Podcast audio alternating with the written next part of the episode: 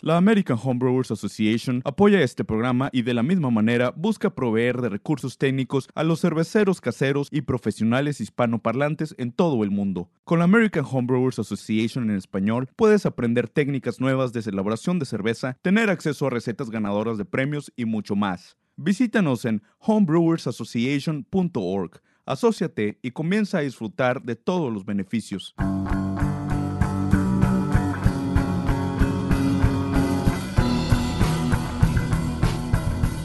Hola, hola amigos, bienvenidos a un nuevo episodio entre cervezas. A ver si se escucha el ruidito. Está. Eso. el, el podcast en español de la Brewing Network. Yo soy Pablo, ¿cómo estás Edgar? Bien, Pablito, aquí, ya sabes, como siempre. Ahora, ahora tomando también, como todos los días, ¿no? No, no es cierto, la verdad, me estoy preparando, o sea, con juguitos y toda la onda para llegar a Cerveza México con todo. Que obviamente es, o sea, que es la próxima semana, pero esto va a salir como un mes después. Sí, sí, siempre tenemos eso. Bueno, no va. Pero sí, estoy nada más para, para referencia. Eh, estoy en Chihuahua. Es la primera vez que hacemos el podcast los dos desde México, aunque no estemos juntos. Vos estás en Monterrey, yo estoy en Chihuahua. Pero, pero bueno, ahí nos vemos el fin de semana. Mañana empiezan las la juiciada, como dicen. Eh, así que bueno, eh, vamos a ver qué, qué, sale de todo eso. Em, ¿Qué más tenemos, Edgar, eh, para comentarle a la gente? se confirmó en el último episodio, habíamos hablado de la posibilidad de que yo vaya a Argentina. está confirmado. voy a estar en Buenos Aires la última semana de noviembre. Em, así que a la gente que está por ahí voy a tener un evento el 29.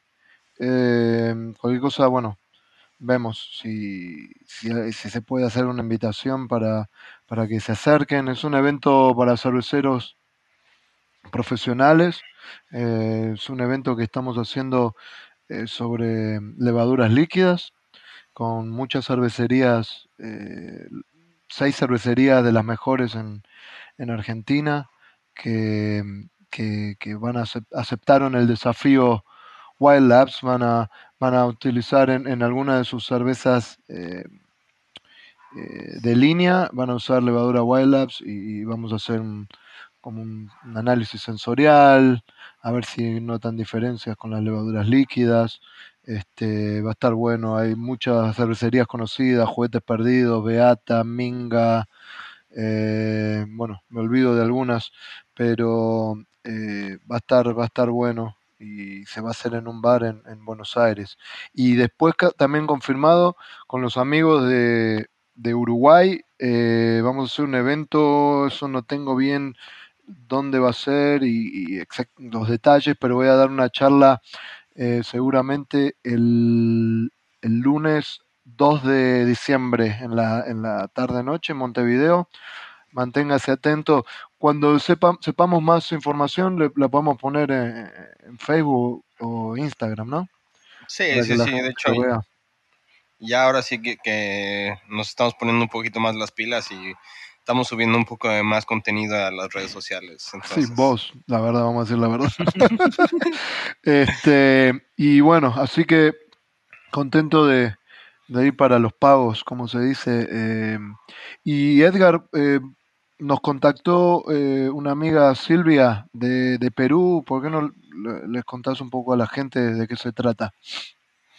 Claro, claro. Este, pues sí, nos, nos contactó esta Silvia, ¿cómo se llama? Esta Silvia de Tomás, eh, para invitarnos el próximo año, eh, pero este año tienen este, lo que es la, Copa Latinoamericana de Cervezas Artesanales, es en Arequipa, ¿cómo se dice? Arequipa, ¿sí, no? Sí. Eh, Perú.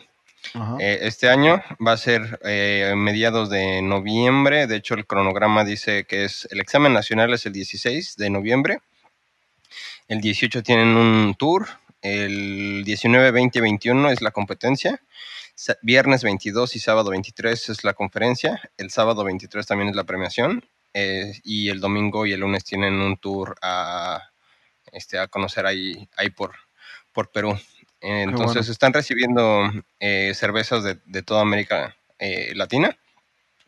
Eh, tienen México, Estados Unidos. Por lo que vi, la información que nos envió, se, se nota que es un, evento muy bien organizado.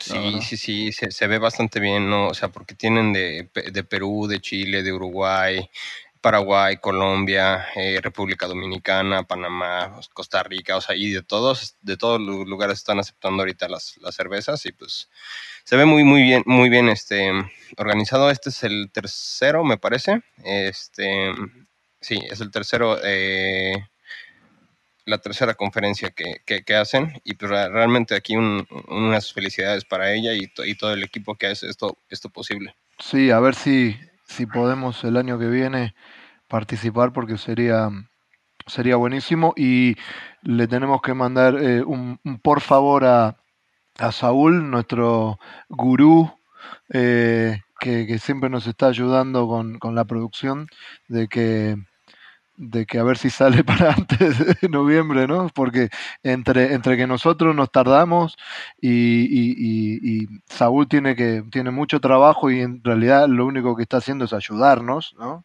Este, la verdad a veces pasa mucho mucho tiempo y más que nada nuestra culpa y, bueno, y esperemos que salga así la gente antes de esa fecha para que para que la gente pueda pueda escuchar este podcast y saber de, de lo que se está tratando y lo que está pasando en Perú. Una cosa que me llamó mucho la atención fue la, las siglas de la Copa de, de la Copa de Cerveceros. Eh, ¿Es las siglas? Sí, Copa Cerveceros Caseros.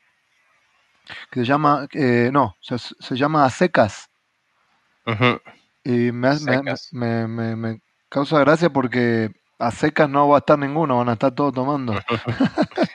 pero, eh, pero sí, la verdad que eh, se nota que son, están muy bien organizados. Eh, vi ahí fotos de John Palmer, de Stan Jerónimos, de gente con mucha experiencia en el mundo de la cerveza que, que han sido jueces y han estado ahí ayudando. Así que la verdad que se ve como como un muy, muy, muy buen evento. Sí, sí, sí. De hecho, este, eh, aquí llevan desde el 2014, este, empezando con la, con la Copa. Eh, en aquel entonces solamente participó Chile y Perú. Eh, después, en el 16 se dieron este, 10, eh, medallas de bronce, 8 de plata, 8 de oro, con 9 países participantes, México, Chile, Argentina, Brasil, España, Estados Unidos, entre otros. Eh, fue en Cusco en el 2017, ya había 25 jueces con 105 cervecerías y 376 cervezas.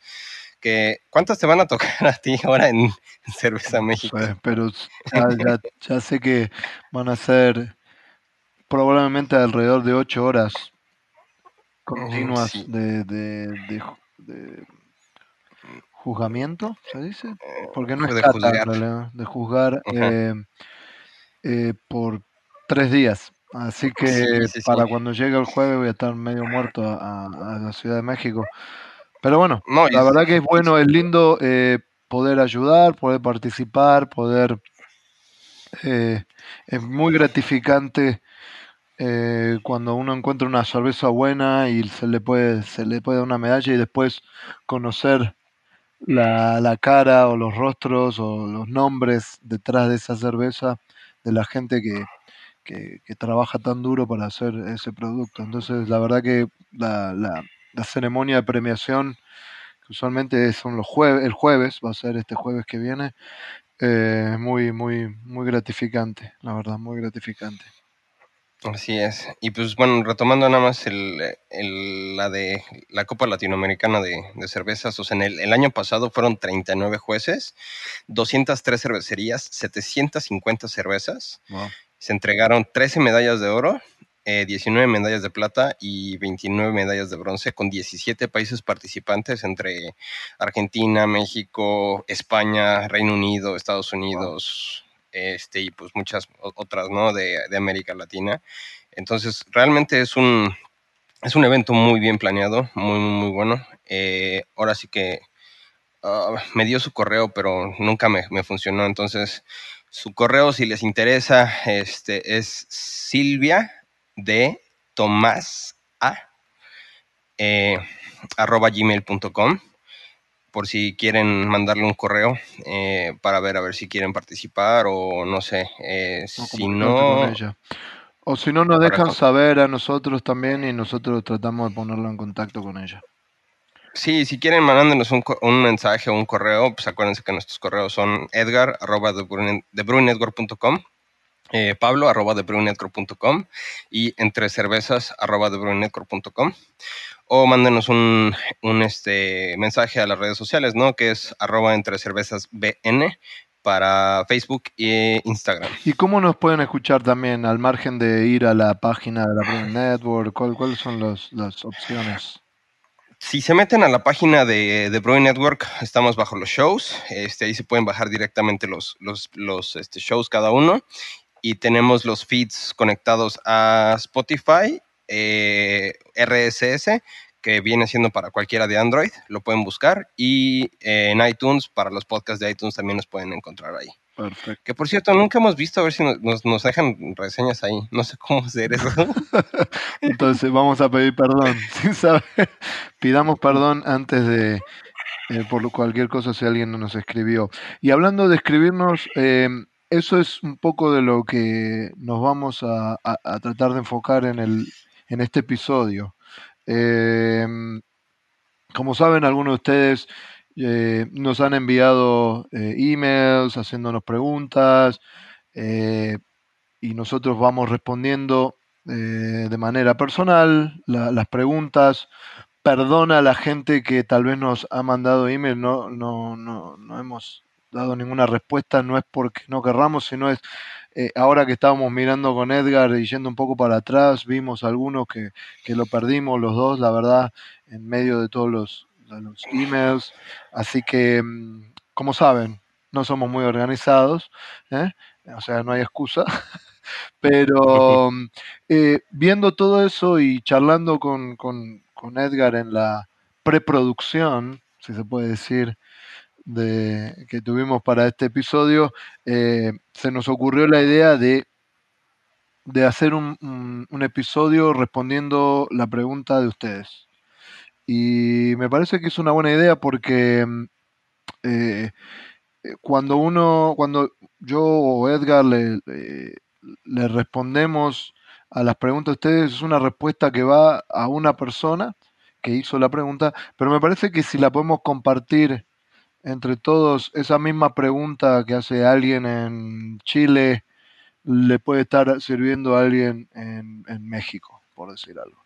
Entonces, eh, me parece que, es bueno que, compartamos y, y, y, bueno, hagamos las preguntas en vivo y, y las respondamos eh, también en vivo con, con Edgar. La verdad, es, hay algunas que ya la, hemos, eh, hemos hecho la respuesta eh, por email a la persona y la vamos a repetir, y hay otras que no hemos todavía respondido y, y la vamos a responder en el aire. Y la idea es porque, por suerte, la verdad, cada vez tenemos más y más y más preguntas. Y vamos a tratar de seguir respondiéndoles eh, por email, pero eh, cada vez se hace un poquito más difícil. Entonces, de esta manera, eh, juntando preguntas o viendo cuántos van llegando, podemos ir cada uno o dos episodios que vamos hablando de algo específico, de algún de alguna una técnica específica para hacer cerveza, entre episodio y episodio vamos a meter algunos de estos eh, episodios eh, de preguntas y respuestas. ¿Qué te parece, Edgar? Va, va, va. Pues ahora sí que, como dices, ¿no? Eh, si de repente no les llegamos a contestar o algo, pues mándenos un recordatorio, ¿no? Porque a veces la, este, la leemos en el celular y decimos, no, hasta, que llegue, no, le quiero mandar un correo bien y me quiero sentar en la computadora y le quiero dedicar tiempo y, llegaron 50 otros correos y ya se nos olvidó a veces. Entonces, este, pues no, ahora sí que les pedimos paciencia, pero pues eh, nos encanta realmente estarles contestando aquí las, las preguntas, ¿no? Y como dices tú, vamos a intentar de vez en cuando hacerla, eh, pues aquí, ¿no? Entre nosotros, este, porque pues les queremos recordar que realmente este, este show pues, es gracias a ustedes. Ahora sí que Pablo y yo son nuestras conversaciones de borrachos, ¿no? es, la llamada, es, la llamada del mes que tenemos más o menos de Pablo, ¿qué estás haciendo? No, nada. Entonces, pues, eh, pues, por eso nos, nos, gusta compartirlo, ¿no? Y pues realmente hemos, hemos recibido muy, muy buena respuesta. Pero bueno, para empezar, este, recibimos un correo de Ángel Pinedo. Eh, dice, hola, empecé a escuchar el podcast eh, y estoy fascinado. ya ya que tengo en mente poder elaborar cerveza artesanal, pero, eh, pero es todo un, universo. Me gustaría que pudiesen hacer una especie de guía para iniciar en este mundo, tal vez consejos para seleccionar equipos, calderas, granos, procesos y demás. Estuve viendo plantas, pero hay muchas y todas dicen ser la mejor, pero realmente uno tiene que ver en, cuanto a características de la planta de elaboración. También empecé a ver proveedores, pero si bien eh, básicamente son lo mismo, se puede ver la, diferencia en cuanto a calidad de los insumos. Entonces, ¿cómo se determina esto? Eh, bueno, como entenderán, tengo muchas más preguntas y agradecería que pudieran eh, pudiesen ayudarme eh, con, con estas. saludos desde Bolivia. Hmm. Entonces, ¿tú qué dices, Pablo? bueno, a ver, empieza tú. Para que se me, se me cerró la, la página donde estaba leyendo la pregunta. Eh, bueno, para, para, mí en lo personal, si van a comprar cualquier equipo, eh, procuren que sea alguna marca reconocida, porque por algo son, son reconocidas. Si no, eh, mi recomendación para los equipos es revisen los puntos de de unión, ¿no? Las, las soldaduras, eh, las, eh, las puntos de unión, donde, donde pusieron las válvulas y todo esto. Para mí lo mejor es comprar una media de estos de, de mujer y te la pones en la mano y le vas dando una pasada muy suave, ¿no? Porque si tiene algún desperfecto... O algo una rebaba o algo así, o sea, pues se va a atascar la media de volada, ¿no? Entonces, con esto pueden, pueden este, asegurarse. En cuanto a los insumos, sí es un poquito más complicado porque el eh, lúpulo, o sea, siempre y cuando huelan frescos y tengan cadena de, frío, van a estar bien. Eh, lo importante es que no, no tengan esos olores a queso. Eh, yo digo, este, como achetos. Que a veces es difícil eh, en, en, en, algunos lugares en Latinoamérica, es difícil conseguir lúpulos frescos. ¿No? Es un, sí, sí, sí. un problema grande. Y para granos igual. Eh, a mí mi recomendación sería acérquense a su a, a, una cervecería artesanal ya establecida y platiquen con ellos, ¿no? O sea, a mí jamás me han cerrado las puertas, nadie. Eh, puedes ir con ellos y decirles, si tú, si tú quieres empezar a hacer cerveza casera, decirles, ¿sabes qué? Pues véndeme un poquito de malta, véndeme un poquito de lúpulo, esto y lo otro, ¿no? Y ellos, pues con mucho gusto eh, les van a, dar. Incluso la levadura, o sea, para ellos es gratis, ¿no? O sea, uno lleva un mason jar, un, un, este, un contenedor este, que, que, esté previamente esterilizado. Para, para esterilizarlo lo pueden hacer a baño María como unos 15, 20 minutos. Eh, y llegan y a la cervecería y pues literalmente del, del tanque que, que, estén fermentando, de ahí del fondo les pueden regalar levadura, ¿no? Em, para, para revisar los granos, yo lo que siempre hago es una pequeña maceración. Eh, primero es, eh, consumirlos, o sea, los, los, pruebas. Y la otra es, este, como decíamos en el, en el programa anterior, justamente, ¿no? Hay que probar todo y haces una pequeña maceración, lo que vas a hacer es en un litro, pues vas a meter, este, tienes que meter aproximadamente 3 litros, 3 a 4 litros de, agua en un kilo de malta, o si lo quieres hacer un poquito más pequeño, pues esa es la, misma relación.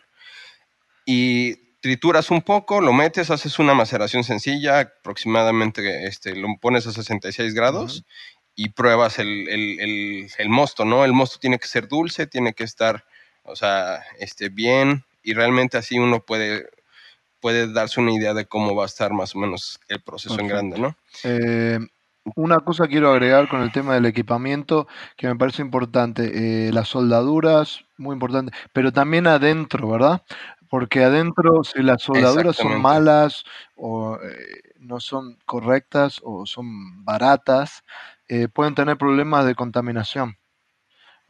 Cualquier superficie, cualquier cosita que tengan en un fermentador, se puede quedar algo ahí y, se hace difícil de, limpiar. Entonces, cuando están hablando de fermentadores, siempre esa, parte es muy importante. Este, otra cosita que quiero decir, eh, cuando yo sé que el dinero es un, siempre es un, un, problema, pero si van a, si van a abrir una cervecería, eh, y tienen la posibilidad, siempre traten de ir a lo más grande que puedan. ¿Ok? Porque eh, yo sé que a veces es difícil, pero empezar con, con, un hectolitro o dos hectolitros, si les va bien, si están haciendo buena cerveza, se van a volver locos. Van a estar haciendo cerveza cuatro veces al día, porque no van a dar abasto. Entonces, si pueden estirarse, si pueden esperar un poquito más a, juntar un poco más de dinero y, pasar a un 5 hectolitros o 7 hectolitros mejor, ya ahí es otra cosa, ya ahí eh, no van a ser, porque la idea es que, que, o sea, esto es algo que a ustedes les gusta hacer, ¿verdad? Pero a la vez es un negocio. Entonces, pero si, si si el negocio ya le está pidiendo demasiado y ustedes no dan abasto, ya eh, créanme porque eh, lo he visto, eh, van a empezar a odiar lo que están haciendo y no es el punto. ¿Ok? Sí, justamente es súper importante eso que, que comentas, ¿no? Porque hay una escala de, economía en la cual cuando empiezan a hacer cerveza en casa, pues dicen es súper barato, ¿no? Y o sea, con, con, bien poquito dinero agarro y pues hago cerveza y toda la onda, ¿no? Pero existe un hoyo negro, así literalmente es un hoyo negro entre son aproximadamente de 100 a, a 700 litros, más o menos. Ese, en ese tamaño, si ustedes compran el equipo y los fermentadores de ese tamaño, les va a costar muchísimo trabajo después salir de, ahí, porque uno, eh, los, los ah, ¿cómo se llaman? Los gastos, eh, los, eh, sí, los, o sea, los gastos de ah, luz, gastos de luz, gastos de agua, el, este, electricidad y todo eso se les va a súper disparar es eh, cerveza casera, o sea, una casa realmente no te pega tanto. En, y, se hace, se hace una vez por semana, como mucho, no, no nadie está haciendo cerveza todos los días. Eh, pero justamente meter una, casa de cocimientos de 300 litros, este, ya necesitas un chiller, ya necesitas este, eh, las líneas de glicol y toda la onda. Y un chiller, tengo unos amigos que, que tienen un equipo de, de tres y medio BBLs y este, los gastos se les fueron casi a 20 mil pesos nada más de pura luz. Entonces, pues dices, o sea, o sea, ¿cómo puede ser posible, no? Y de repente lo que ellos estaban ganando ahorita se, lo está llevando a la pura luz, casi, casi. Eh.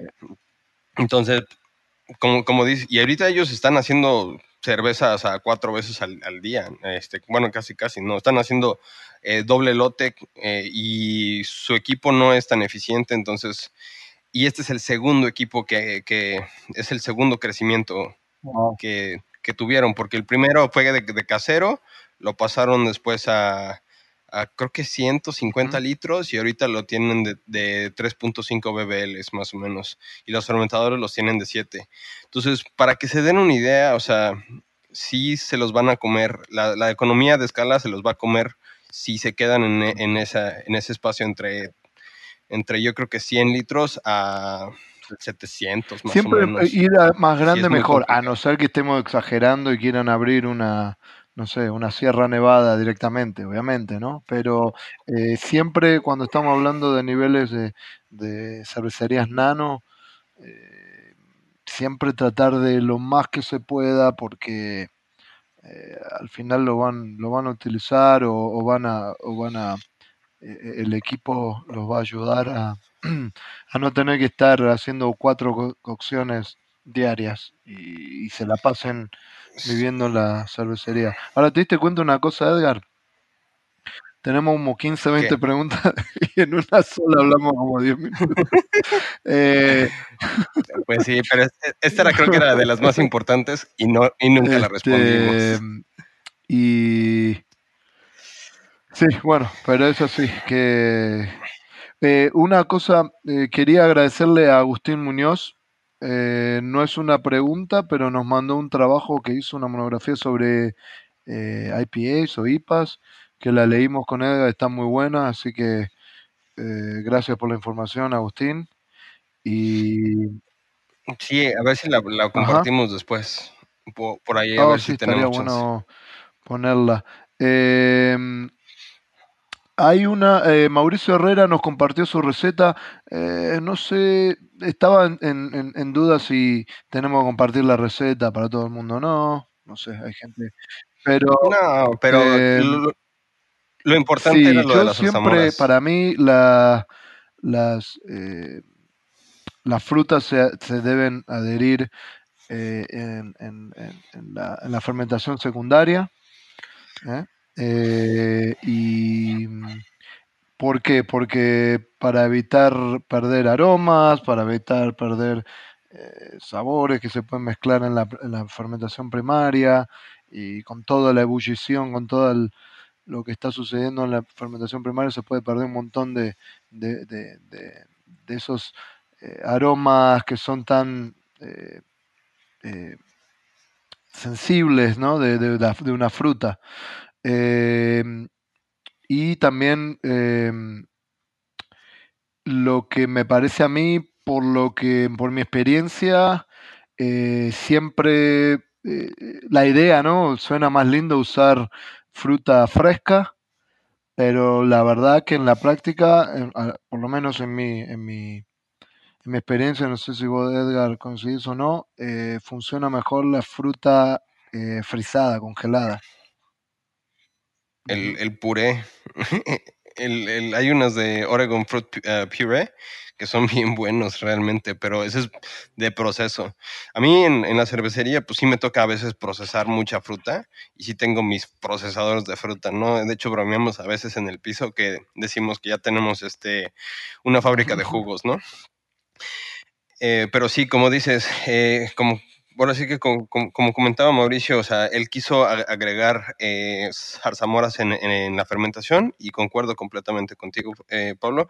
Hay que agregarlas después de, de la fermentación primaria porque eh, todo el movimiento pues, va a sacar todos los aromas. Entonces, cuando fermentan después, pues sí podemos. Pero es importante eh, saber qué estamos haciendo, ¿no? Porque si estamos haciendo una fermentación mixta, podemos, yo en lo personal meto las frutas directas, ¿no? O sea, como vienen así fresquecitas, recién piscadas, o sea, casi casi voy y las saco del, del, este, del huerto y, y, y las meto en, en la cerveza pero esa es fermentación mixta, ¿no? Porque yo hay, que tener cuidado cada vez que agregamos azúcares a la cerveza de, los problemas que podemos tener con una eh, contaminación. Entonces, hay que, si se pueden, eh, lo que les recomendaría hacer eh, un poco de un baño María o algo así, este, para sanitizarlas, ¿no? Incluso si vamos a, utilizar lo que se puede hacer también algunas de las frutas, por decir limón o, naranja o algunos cítricos que tengan algo, lo que se puede hacer es una cubeta con em, ácido peracético, le ponemos las frutas unos 15 minutos antes de, de, procesarlas y utilizando guantes, pues ya podemos agarrarlas, ¿no? Para incluso poner el, lemon zest, ¿no? ¿Cómo le llaman? La, cáscara de, limón o la cáscara de, naranja, así las podemos sanitizar sin ningún problema. Y mm, yo eh, tuve mejor experiencia con fruta frisada y suena como feo, suena mal, pero em, eh, cuando se frisa una fruta eh, es como que rompe, rompe ciertas cadenas, como que, que expone el azúcar de mejor manera para que la levadura pueda, pueda fermentar ese azúcar. Eh, entonces, eh, a veces, dependiendo de qué, obviamente que no voy a, decir que es mejor tal vez que, que una super fruta fresca, pero a veces se, se, obtiene mejores em, resultados usando eh, fruta frisada o, congelada por esa razón, porque expone, al frizarse, eh, expone los azúcares de mejor manera para, para la levadura. Em, hacemos una pregunta más y, vamos a un cortecito. Va, va, va. ¿Quién es? Nicolás. Eh, pregunta. Nicolás Frate. Fermentación. Siendo homebrewer, a veces tenemos eh, limitaciones en equipos para mejorar los procesos y no todos podemos tener un fermentador cónico, donde podemos recolectar la levadura de forma fácil, por espacio, costo o lo que sea. Usando equipos como un Carboy, eh, Plastic Bucket o un SS eh, Brutec Bucket que tiene fondo cónico, pregunta es, una vez acabada la, fermentación primaria, el rango de 10.15 eh, a 10.08, que me sigue, yo siempre uso plato, y a mí siempre me hace ruido, no, nunca entiendo no, Sería de 4. Dos platos eh, a... Tres y medio, tres y medio, tres y medio a dos, una cosa tres, tres y medio a dos. Es necesario transferir a un segundo fermentador para, para evitar mucho contacto con el, con el pan de el pan de levaduras o el slurry eh, del fondo o debemos hacer todo el proceso de fermentación más adiciones de dry hop en el mismo fermentador y dejar que todo flocule en una semana, en dos semanas aproximadamente. Tal vez ayudarlo con un cold crash y luego eh, embotellar y carbonar. empezar vos o que empiezo yo? Dale tú, tú eres el homebrewer. Em, yo siempre trato de evitar pasar a, fermentación secundaria, digamos, a pasar a fermentación secundaria, quiero decir, de pasar de un del fermentador eh, primario y mover la cerveza a un fermentador secundario. Lo más que pueda evitar eso, lo hago. A no ser que esté haciendo una barley wine o una imperial stout o algo con mucha con mucha, mucho contenido alcohólico y que necesite que estar por unos meses y que le tenga que agregar madera o lo que sea, eh, ahí sí. Ahora, si no eso es el, la, finalidad, no es una cerveza de ese estilo, yo todo lo hago en el mismo fermentador. Eh, la gente eh, por mucho tiempo asustaron mucho a los cerveceros con la autólisis y todo eso, que es una realidad, pero eh, es una realidad tal vez para una cervecería muy grande que tiene fermentadores de, no sé, miles y miles de litros, eh, que, producen una presión en el cono y, estresan a la levadura, entonces la levadura empieza a morir y bla, bla, bla, bla, bla. Ahora, si estamos hablando de fermentadores de, una medida normal, no tan grande, eh, no hay tanto problema, no hay que desesperarse eh, y tener miedo de, la autólisis. Sí, o sea, eh, la, pregunta, la respuesta va más que nada con el tema de que de la cerveza. Hay dos puntos en esta pregunta y esto es importante. Yo no, si yo tengo un, fermentador cónico y lo dejo un rato largo, un tiempo largo, eh, la cerveza no va a tener ningún problema. Estamos hablando de un par de dos, tres, hasta cuatro semanas tal vez. Lo que va a tener problema va a ser la levadura en el cono, si la quiero rusar. ¿Ok? Ahí sí, hay que sacar la levadura lo antes posible para usarla. Pero creo que la pregunta de Nicolás va más, allá, va más eh, eh, preguntando sobre la calidad de la cerveza. La calidad de la cerveza no va a realmente afectarse y, la autólisis esa no va a pasar. Lo que sí va a pasar que la levadura va a empezar a morir de a poco, va a bajar la viabilidad, pero en tres o cuatro semanas no va a afectar el sabor de la cerveza. ¿Se entiende? Sí va a ser una, una, una una levadura de que realmente no la va a poder usar. Ahora, si estamos hablando para homebrewers, olvídense, no existe casi la autólisis en homebrewer, a no ser que se olviden el bucket o el, balde o el carboy, eh, en la casa, al fondo de la casa, se lo olviden por, un par de meses y, y, es en medio del verano, ahí sí, seguramente. Pero si no, no es un problema. ¿Ok?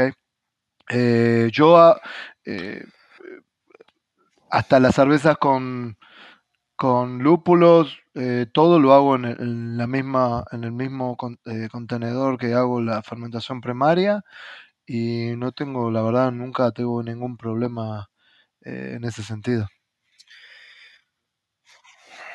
Claro.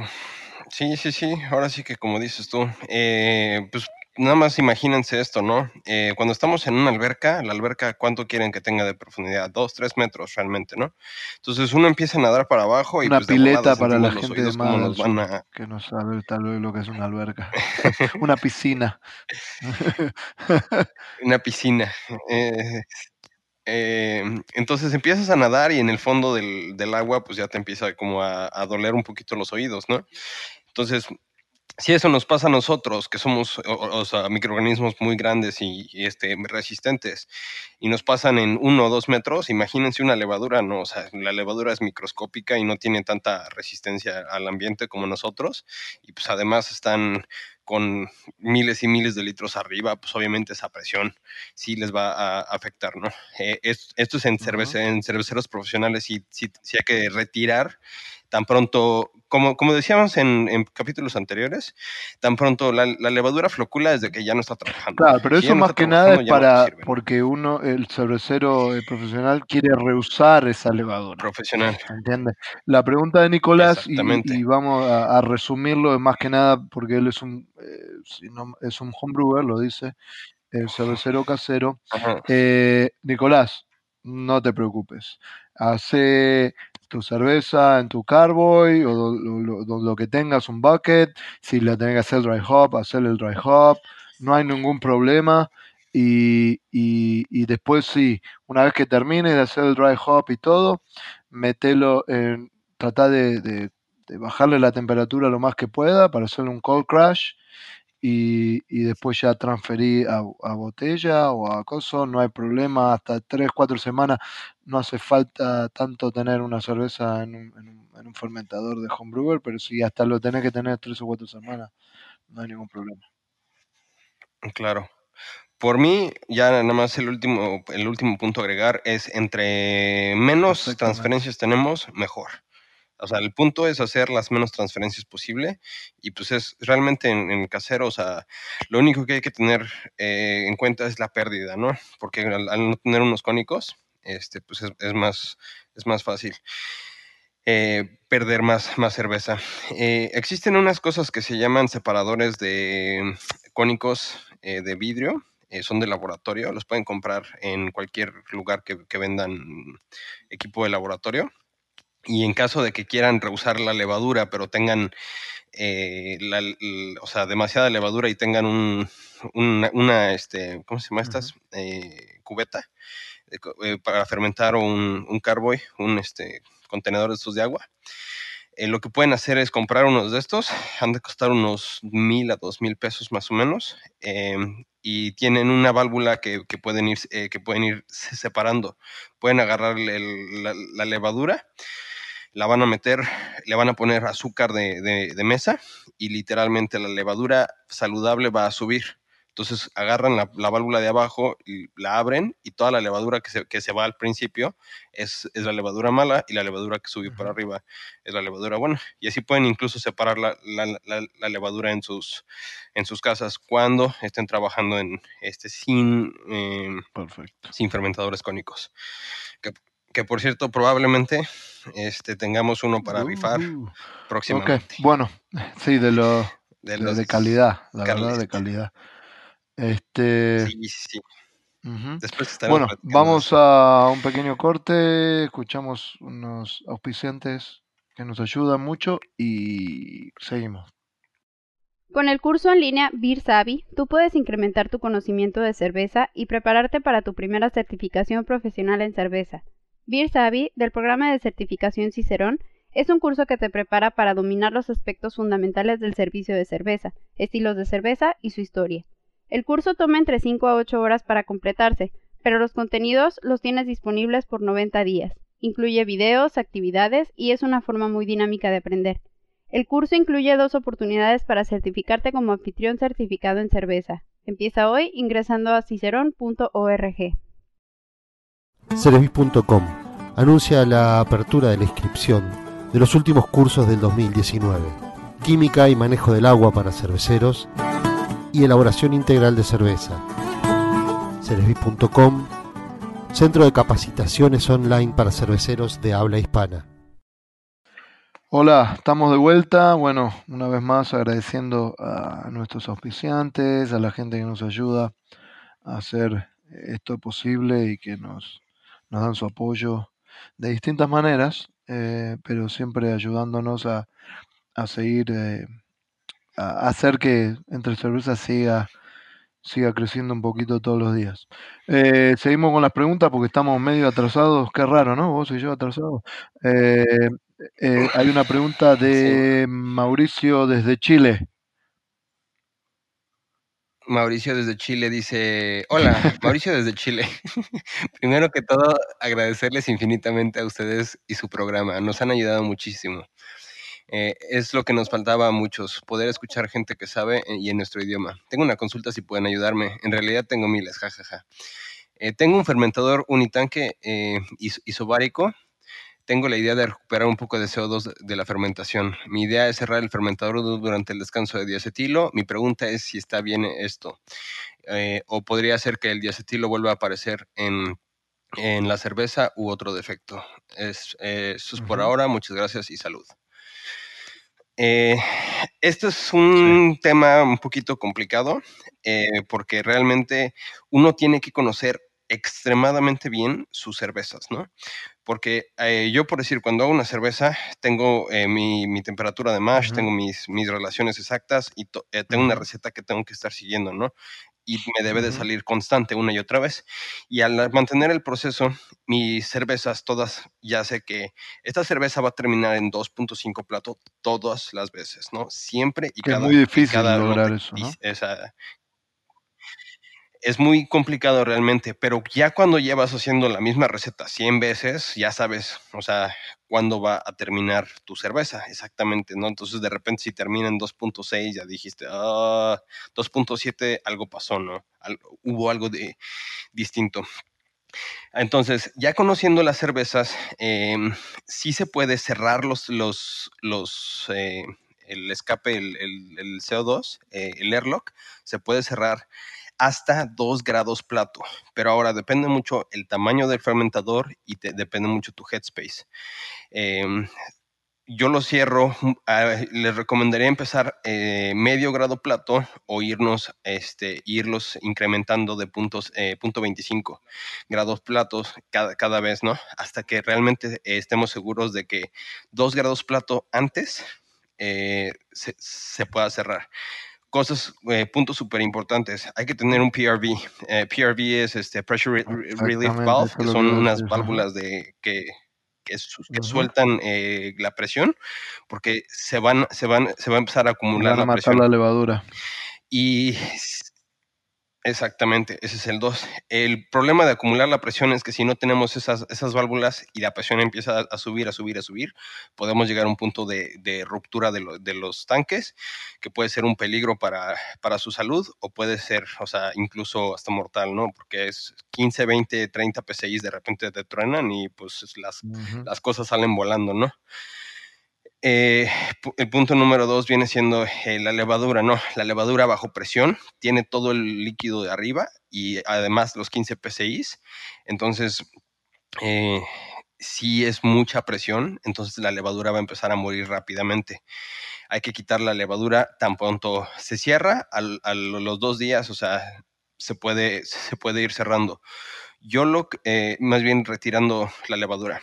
Eh, yo lo que les recomendaría sería cerrarlo y después irlo abriendo un poquitito. En cuanto a diacetilo, no hay ningún problema porque el diacetilo se reabsorbe y se, procesa la misma levadura que sigue activa, lo va a, procesar.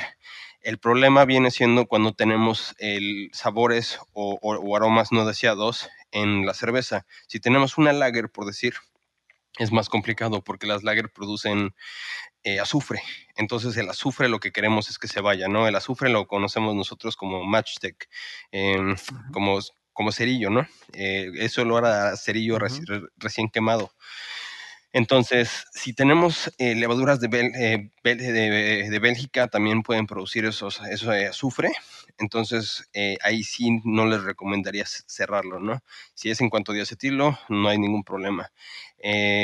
Acetaldehído también no hay, no hay problema porque conforme va madurando la, cerveza, o sea, se va transformando en, en otros aromas. y pues sí, eh, aquí depende, volvemos a lo mismo, ¿no? Depende del equipo, depende de la cerveza y depende de, tu receta, eh, cuando lo podemos cerrar. Lo que sí es padrísimo es que cuando ya lo tienes bien, bien, bien, calibrado y ya lo sabes hacer bien, cierras y tienes, eh, las burbujas son más pequeñas, conservas mejores los aromas, tu lacing, el encaje es, es, muchísimo mejor, tu calidad de cerveza sí, se incrementa, ¿no? Pero hacemos otra vez hincapié en tener cuidado y simplemente ir eh, conociendo bien tu, tu, cerveza, ¿no? Poco a poco. Si ven que, ya llegaron a 10, 15 PCIs les recomiendo, y todavía no han llegado a, la, a la, gravedad final, eh, sí les recomendaría estar liberando un poquito de presión, no muy fuerte, porque si la liberan muy fuerte van a, revolver todo y la levadura que floculó va para arriba otra vez, ¿no? Y se va a tardar tres días otra vez en bajar. Sí, es un tema, pero bueno, eh, como dice Edgar, hay que saber y conocer lo que uno está haciendo eh, específicamente con esa cerveza y después se puede empezar a jugar con otras cosas. Sí, un, un compañero hace poquito le, le, tronó el puerto este de Dry Hop porque mm, eh, eh, metió el, el este estaban haciendo esto, cerraron para, para, el primer Dry Hop, cerraron todo el tanque y no se habían dado cuenta. Entonces, no habían puesto bien la válvula, la, el, el dry clamp y de repente le salió el puerto y es una es una tapa como de cuatro pulgadas más o menos, y le cayó en la cabeza y lo descalabró. Entonces, sí hay que, sí hay que tener cuidado, ¿no? Porque sí, sí se va acumulando presión y se, y se, acumula. Eh, entonces, ahora eh, Sergio Suárez nos hace una pregunta. Em, hola, buen día. Escuché todos los episodios y me parecieron muy buenos y de gran ayuda. Les consulto por una duda que tengo. Hasta ahora cuando comentaban los procesos en la parte de fermentación decían una semana de fermentación y una de maduración. No nombraron lo que creo se llama maduración en frío, dos semanas para clarificar la cerveza. Eh, esto es así. Gracias, saludos a ambos. Eh, bueno, todo depende. Eh, depende de la cerveza que estamos haciendo. en sí, lo que se llama la fermentación primaria que es hasta que, comienza la fermentación, hasta que, llega a, su densidad final, lleva cuatro o cinco días, no más. Eh, si es una ale, puede llevar siete o ocho días, si es una lager, eso es lo que sería la fermentación primaria. Ahora, después hay que dejarlo en tiempo de maduración, que la levadura eh, produce muchos productos eh, que, que, son como el acetaldehído, que lo tiene que transformar en, etanol, o, el, o los, eh, ¿cómo se llama? Eh, los precursores de, del diacetilo y necesita limpiarlo. Entonces, entonces, por eso se deja siempre madurando un, tiempo más. Ahora, creo que lo importante es, al hablar de fermentación, es entender que lo importante es, eh, en un principio, tener una buena temperatura, eh, que podemos estar hablando de 68, eh, más o menos grados Fahrenheit, unos que son unos 20 Celsius, como para que haya un, para que la fermentación tenga un buen inicio y no tarde mucho. Es más, hay gente, hay una escuela de, gente que le gusta inocular a un poquito más de temperatura como para que la levadura se active rápidamente y ahí enseguida lo bajan inocular a 21 o 22 y cuando ven actividad bajan a la temperatura que quieren de fermentación, que sería 18 por ahí, como para que arranque la, levadura eh, y no, no, tenga una fase lag muy larga. Y, y, lo ideal es, esta parte sí es clave, las primeras 48 horas, más o menos, dos, tres días, mantener la temperatura a la temperatura ideal para la cepa. Si estamos hablando de una California Ale, una, esas cepas normales, estamos hablando de 68 más o menos, 20 grados, eh, mantenerla ahí, mantenerla ahí. Eso es importantísimo. ¿Por qué? Porque ahí en esas primeras horas, primeras 42, 3 días, cuando la levadura produce todos los sabores, ¿ok? Eh, y aromas. Ahora, una vez que pasamos esa línea, pasamos al cuarto día, 5, yo aumentaría un poquito, uno o dos grados, no mucho más, eh, de 68 a 70, 70, 71, tal vez 72 como mucho, o de, 18 a 20 o 21, no más de eso. Eh, la temperatura para que la levadura siga estando activa y pueda eh, como dije anteriormente, limpiar todos esos eh, eh, sabores o aromas no deseados en la cerveza y, que deje la cerveza como debe ser. Eso es lo que se llama la etapa de maduración. Em, ahora, lo que pregunta Sergio, pregunta de la maduración en frío. La maduración en frío en sí, la verdad, en frío lo único que hace es eh, estabilizar a la cerveza, eh, hacerla más estable y lo que hace es clarificarla y asegurarse de que cualquier componente que esté flotando, sea levadura, sea proteína, sea eh, pedazos de lúpulo, lo que sea, que esté ahí, se vaya todo para el fondo. Por eso las, lagers, una de las cosas porque son tan claras, son tan cristalinas casi, digamos, y, de esa manera es porque llevan procesos de, maduración en frío de meses algunos. Eh, exactamente. pero una él no necesita eso, pero eh, yo en mi experiencia, estoy hablando homebrewers, pro tal vez es un poco distinto, hay otras, para, pro, para homebrewers, dos, tres días en frío a una temperatura de 41, 41 grados Fahrenheit, no sé, 3, 4 grados Celsius, no la congelen, no la frisen, lo más frío que puedan sin congelarla, eh, es suficiente, es suficiente. Eh, y después de ahí ya la directamente, una cerveza normal que no sea de una densidad muy alta, eh, debería estar tomándose tranquilamente en dos a tres semanas, no mucho más que eso. Eh, es más, y si es una NEIPA, una de New England IPAs, que están tan de moda ahora, yo la tomo hasta más rápido. ¿Por qué? Porque no me interesa que clarifique mucho, o sea que el, tema de enfriamiento lo hago nada más para enfriarlo y, pasarlo a un, cake. Y, y, el tema que me, que me interesa más a mí es que se beba lo más fresca posible que, que, los aromas de lúpulo no se pierdan y no, no esté perdiendo aroma por, por estar dejándola ahí mucho tiempo. Una neipa que no tenga una densidad muy alta se puede estar tomando en, en, máximo 10 días. 10 eh, días se está tomando una, una neipa tranquilamente. ¿Alguna más, algo más de esta? O bueno, vamos a la próxima.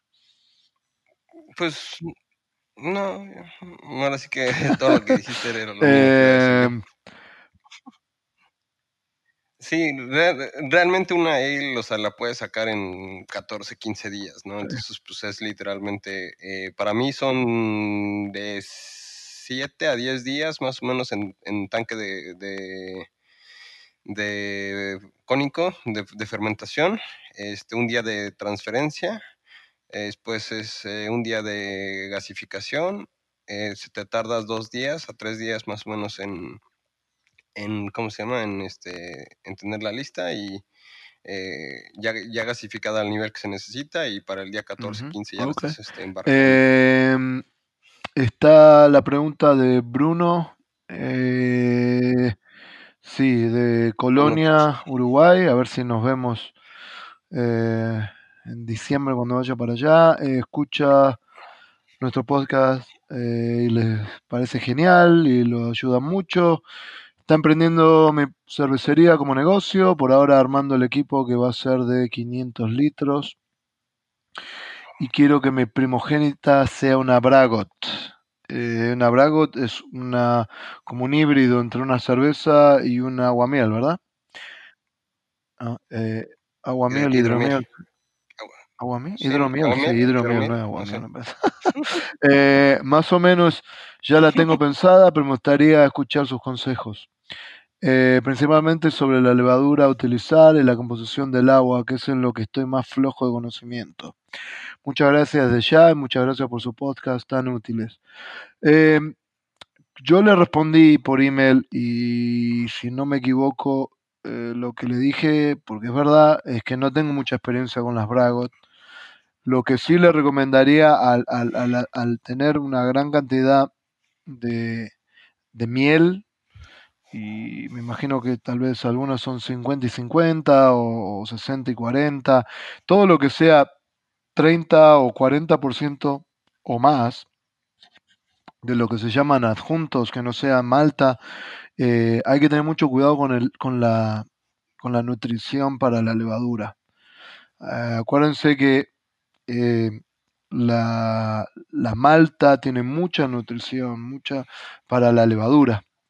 Eh, entonces, si le vamos a agregar a juntos, sean los que sean, eh, miel o, arroz o, avena o trigo, lo que sea, no tienen, no tienen, no tienen la, nutrición que, necesita la, levadura para, para crecer, para tener una buena fermentación. Entonces tienen que agregarle nutrientes. Muy importante se hacen sidras, se hacen eh, hidromiel, se hacen vinos. Tienen que saber que saben, me imagino, que ah, se utiliza una gran cantidad de nutrientes que no son tan comunes cuando se hace una cerveza. Y el por qué es ese. Entonces, lo primero que recomendaría es eh, nutrientes. Em, con el tema del, del agua, ¿tenés alguno, algún, alguna opinión, Edgar? Pues realmente, como dices, ¿no? Em, yo los, los que conocí fueron los estos, los de Moonlight Meadery, y hay una este, hidromiel aquí muy buena que se llama Freya, aquí en Monterrey.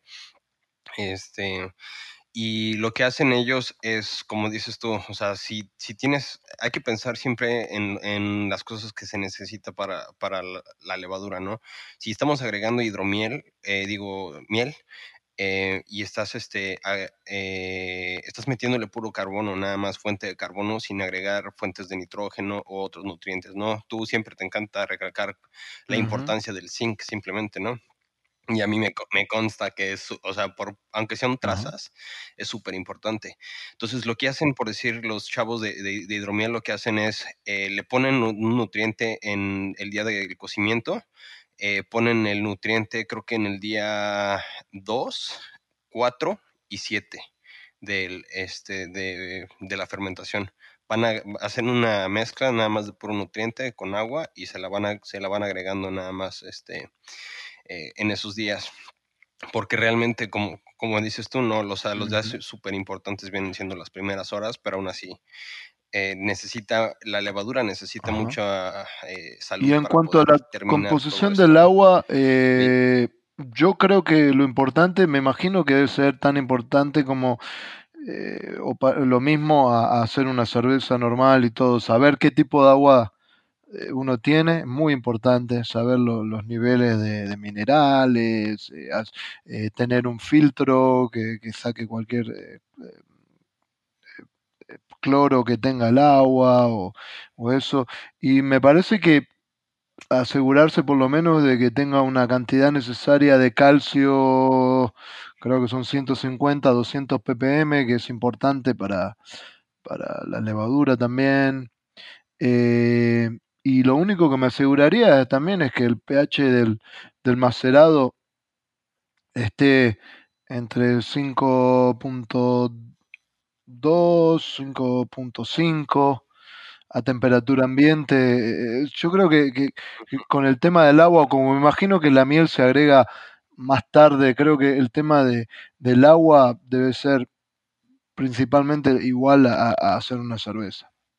Eh, entonces, eh, creo que esos datos son los más relevantes. Saber qué tipo de agua tengo, asegurarme de filtrarla con filtro de carbón por lo menos, eh, y, tener la cantidad de calcio necesario en el agua y, tener un, control del pH del, macerado y creo que con eso va a estar más que bien. Em, vamos a la última. ¿eh? Sí, vamos a hacer una más. vamos a hacer una más de Francisco, de Luis. Eh, ah, complicadita esta, a ver, a ver qué dice. Eh. ¿La querés leer vos? Está padre. sí, en el capítulo de entre cervezas de fermentación comentan de la importancia de la oxigenación y aconsejan el uso de piedras difusoras más bomba, filtro, ya que genera burbujas pequeñas y hay más superficie de contacto. Con mis amigos hablamos de este asunto comparado con batir el mosto con una pala conectada a un taladro. Eh, método sin, bomba eh, de oxígeno eh, para saber cuál es el más óptimo. Nos surgen dudas por, dos razones. Hay una comparativa que expone ambas opiniones y dan las mismas ppm. te, mandan ahí a, a, ahí datos, tu competencia. Eh, y por, número dos, porque nos da la impresión de que el uso de piedras difusoras añaden más equipamiento que hay que sanitizar y por tanto más riesgo de contaminación. A ver qué nos comentan ustedes. Bueno, me imagino yo por la pregunta que son homebrewers, ¿verdad? Son cerveceros caseros, ¿no? Porque si están hablando de ah, usar una pala conectada a un taladro, no creo que... A no ser que tengan que nos tengan un equipo muy grande eh, y puedan hacerlo eso. Ya con un equipo grande se hace bastante complicado usar una pala conectada a un taladro y poder. Ahora, eh, en mi experiencia, usted tiene que pensar una cosa. Eh, el, el, oxígeno es un gas. ¿Ok? Y, y lo que ustedes necesitan no es solamente oxígeno en, en, el mosto. O sea, lo que necesitan es que el oxígeno esté disuelto en el mosto. Eso es lo que ustedes necesitan. Si ustedes simplemente mandan oxígeno oxigenan de una manera, eh, ese oxígeno, si no se disuelve con el líquido, ese oxígeno se va para arriba del tanque, para arriba del fermentador, lo que sea, y nunca se pone en contacto con el mosto. Eh, entonces, lo que necesitan es tener un sistema donde, donde eh, el oxígeno, el gas, se disuelva en el mosto. Y eso va a ser beneficioso. Si simplemente lo estoy soplando o, no, no va, eso no va a agregarle oxígeno al mosto.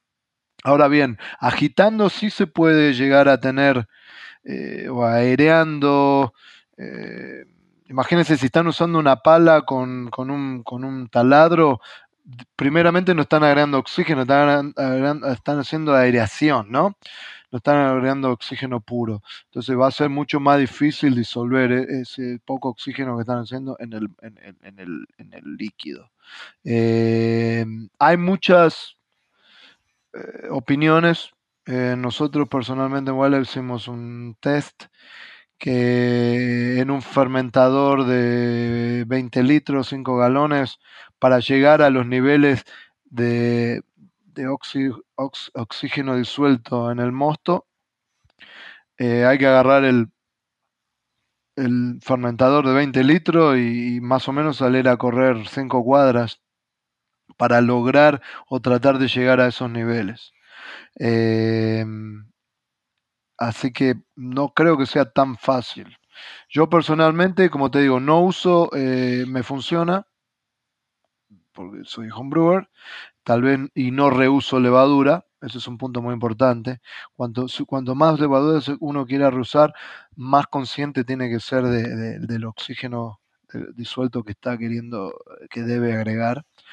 Eh, como no reuso levadura y soy un homebrewer, tal vez hasta podría pasarla de no agregarle oxígeno y no habría tal vez tanto problema, pero igualmente yo le agrego oxígeno, pero por medio de una bomba de aire eh, como para peceras y, le pongo una, una piedrita difusora y la dejo ahí un buen tiempo eh, generando eh, burbujas y obviamente eh, habíamos dicho en uno de los episodios por lo menos en un, en un lote de 20 litros dos minutos de, de, oxígeno puro con una piedra difusora más que suficiente oxígeno y pero si van a usar una bomba de, de aire necesitan más tiempo mucho más tiempo 20, 30 minutos por lo menos. Sí. Justamente hay, que recordar que llega un punto de saturación porque además, o sea, el oxígeno es este, un componente del aire, ¿no? El aire también trae nitrógeno. Entonces, eh, hay un punto donde ya no vamos a poder meterle más, simplemente. Por eso se necesita oxígeno puro. A mí, en escala de nano, eh, que sería homebrewer, este, honestamente yo sí no le meto oxígeno, porque como no reuso la levadura, la, que voy a meter ahí, este, y son pruebas, pues simplemente no, para mí no me, no me conviene, este, pero sí como dicen ellos, ¿no? Se puede, tienes este, tus, los lugares en donde se puede contaminar para empezar, sí necesitas limpiar las mangueras, ¿no? Entonces, este, para mí, si tienes, o sea, una bombita o algo así, o sea, y puedes meter una, piedra de carbonatación eh, con una tri-clamp ahí directamente, eh, está súper fácil. Eh, con el momento en el que limpias las mangueras y haces tu, ciclo para limpiar, ahí lo, ahí lo metes y ya, o sea, ahí, ahí, te deshaces de eso. Sin embargo, si no, si no tienen chance, a mí lo que siempre me ha servido es este transferir el mosto por la parte de arriba y dejo de que va, o sea, va cayendo y va espumando. Entonces eso va agarrando un poquito de oxígeno. Eh, si no pueden, o sea, dejarla conectada directamente, yo lo que siempre hago es dejo la manguera arriba y agarro una servilleta o un pedazo de, papel y lo lleno de, alcohol. Eh, le echo todo el spray de alcohol y lo pongo, pongo ese, ese papel encima, ¿no? Porque cualquier polvo, lo que sea, pues que le puede caer, o sea, el, punto nada más es, tener ese, ese contacto para que cualquier este, cosita que le pueda entrar, pues esté un poquito más, más protegida. Pero de ahí en fuera, mientras estén, o sea, lo echen desde arriba y vean, o sea, cómo se, con el momento de, de ir transfiriendo va espumando, Perfecto. pues con eso tienen, simplemente. Y, y como dices, ¿no? O sea, nunca he tenido problemas con, con fermentación en... no, sí, por eso. Eh, siempre es bueno, no, no está de más, eh, sí, a, no ser que, que, vamos a contaminarlo, como decís vos.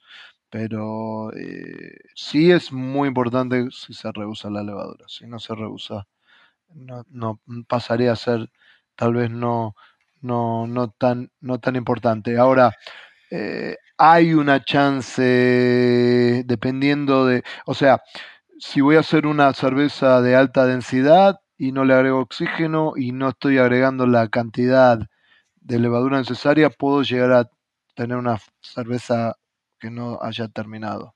¿Se entiende? ¿Por qué? Porque el oxígeno es un nutriente para que la levadura eh, forme em, forme la, la, capa, las, las capas eh, de, alrededor de la célula y, las haga permeable y eso pueda hacer compartir con las células hijas eh, em, digamos, todo, todo, lo, todo lo que tienen que compartir para poder seguir creciendo. Si no tiene la, la, el oxígeno necesario, em, eh, el oxígeno ayuda a los este, los esteroles, ayuda a, producir lípidos y todo eso. Y todo eso tiene que ser compartido con las células hijas. Y si no hay suficiente nutriente proveniente del oxígeno, esa célula madre lo va a poder compartir con una o dos y tal vez tres eh, células hijas y ahí va a parar porque ya no va a tener más para compartir en vez de poder compartirla con cuatro o cinco. Entonces eso puede llegar dependiendo de la cerveza, dependiendo de la densidad y de muchos factores, puede llegar a ser que tengamos una cerveza que en vez de terminar en, tres platos, termine en 3.5, 4. Y no va a estar mal, pero sí no va a ser una cerveza que haya terminado de la manera que tendría que haber terminado. ¿no? Ahora, eh, eso es un, punto a tener en cuenta. Bueno, Edgar, no, nos, tenemos que ir porque ya nos pasamos como locos. Eh, eh, gracias por todo. Recordamos rápidamente cómo se comunica con nosotros y nos vamos. Así es. pues recuerden que nuestras redes sociales son arroba entre cervezas BN es Facebook e Instagram y nuestros correos edgar arroba pablo arroba y entre cervezas arroba Y pues estaremos ahí mandando, no sé, mensajitos de voz o lo que sea, lo que se nos ocurra ahí en Cerveza México, si nos acordamos. Eh, esto va a salir obviamente mucho después. Pues, bueno, saludos y gracias. Nos estamos viendo eh, en algún lado. Chao, chao. Saludos. Bye.